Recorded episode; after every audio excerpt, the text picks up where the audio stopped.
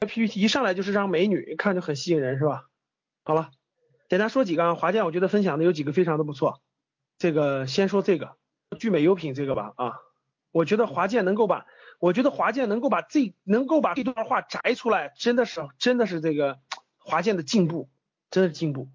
这段话如果华健不讲，我也要重点讲的，真的。第十九页，各位，这本杂志你什么都可以忘记，你一定不可以忘记第二十一页，一定不可以忘记第二十一页。第二十一页，打开创业家第二十一页，中间那句话就是这句话。就是这段话，就是华健选出来的这一段话。当时我每天只卖一款产品，操作很简单，大家看到没有？再伟大的公司起步都是从特别简单的事情开始做的，去人人网发帖子。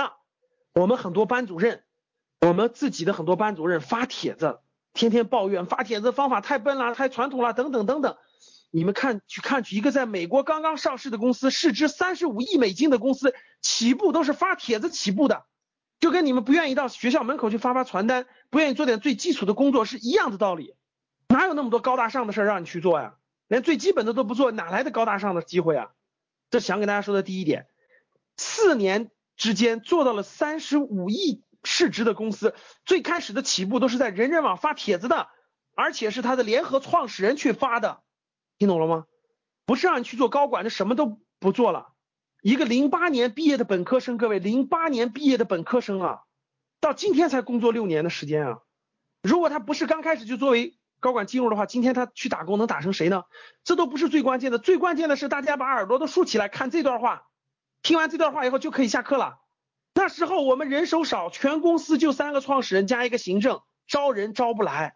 我记得有一个实习生要走，我说给你百分之五十的股份，人家连根本不理我。你知道这个人脑残到什么地步吗？我相信你们很多人也是这么脑残的。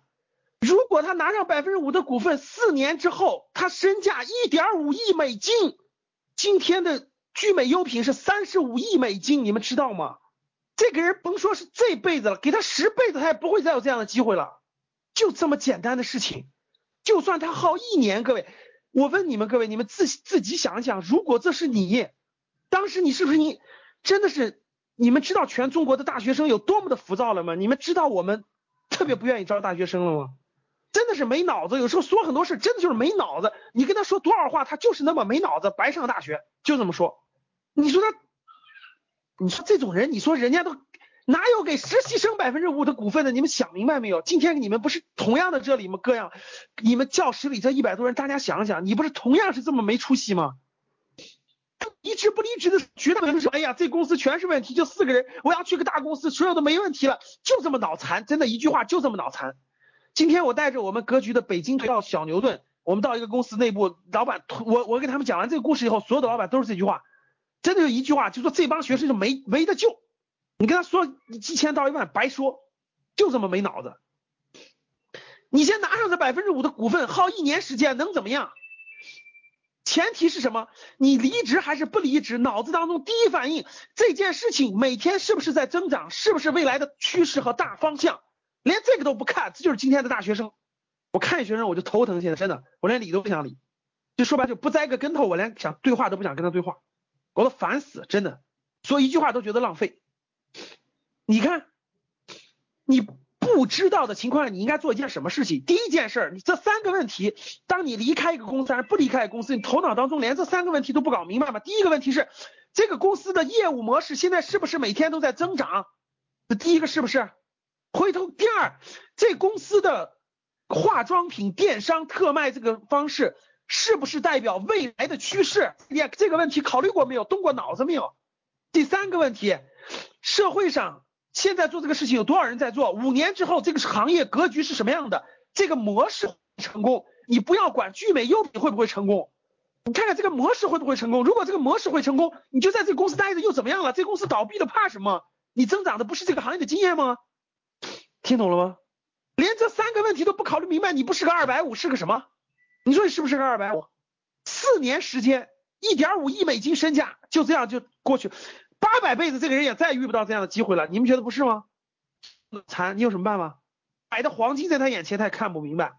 如果你是格局的学员，你会这么做吗？有点脑子的，给我发个短信好不好？给我发个微信好不好？打个电话好不好？你也问我一句啊？哎呀，赵老师啊，这公司要给我百分之五五个股份呀，你说我应该不应该要啊？我肯定问你三个问题啊。第一个问题，这公司每天业绩增长不增长？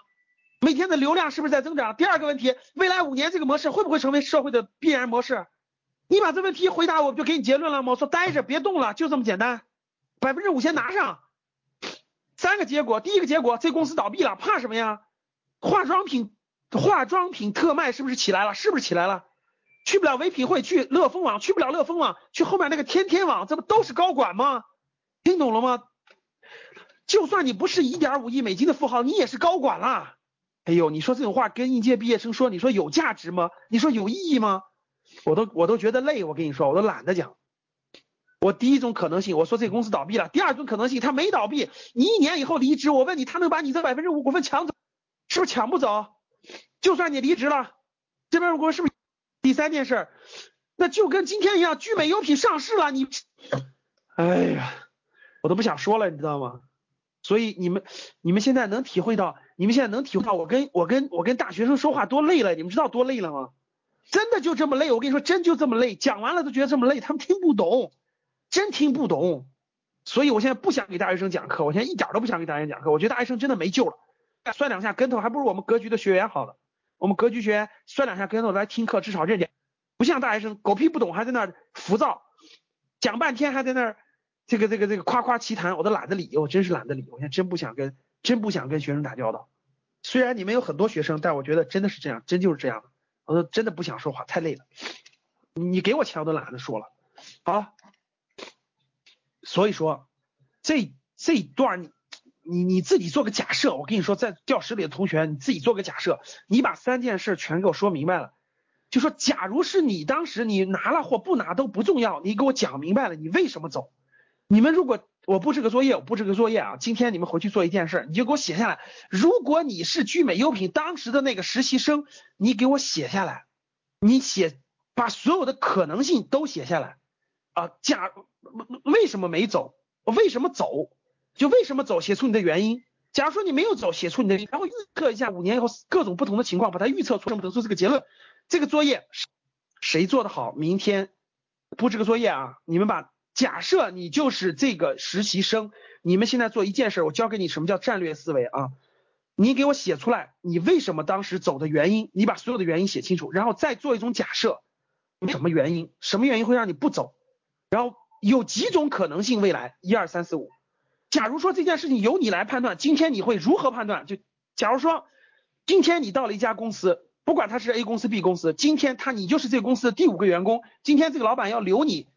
你告诉我走或不走的原因是什么？把它写出来，明天发我微信，把文字不用特别多，发我微信号。谁过来了？我选一个优胜的，选一个最优优最优秀的，然后我送他一个下一期的七月份新媒体营销的名额。其他人我再挑出来两到三个送书，我快递过去书，听到了没？你写下来，你写一写啊。假设你今天在一个公司，你为什么离开？你如果能把未来五年的事情提前能够写好了，你这个小孩就不一样，你就真的有未来，你就真的会有出息。如果你站的角度是未来一个月只看眼前的出息，你真的就是没出息。不管你是哪个学哪个学历毕业的，听懂了吧？好，认真写去啊，认真写，被采纳的还能发到格局视野里啊。好了，不多说了，你的题目就叫做应该写一写，我是如何失去成为一点五亿美金富豪机会的。不说了，以后我讲课经常就讲这个案例，我就。让你们看看有多少人多么多么那啥的啊！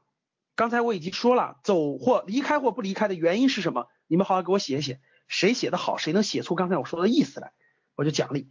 这条写的非常好啊！明天就发，明天就发。呃，黄怒波，黄怒波这个文章分享的不错的，哭倒不至于。好，那个。这本杂志的前面我认真看了啊，后面没怎么认真看。再分析几个。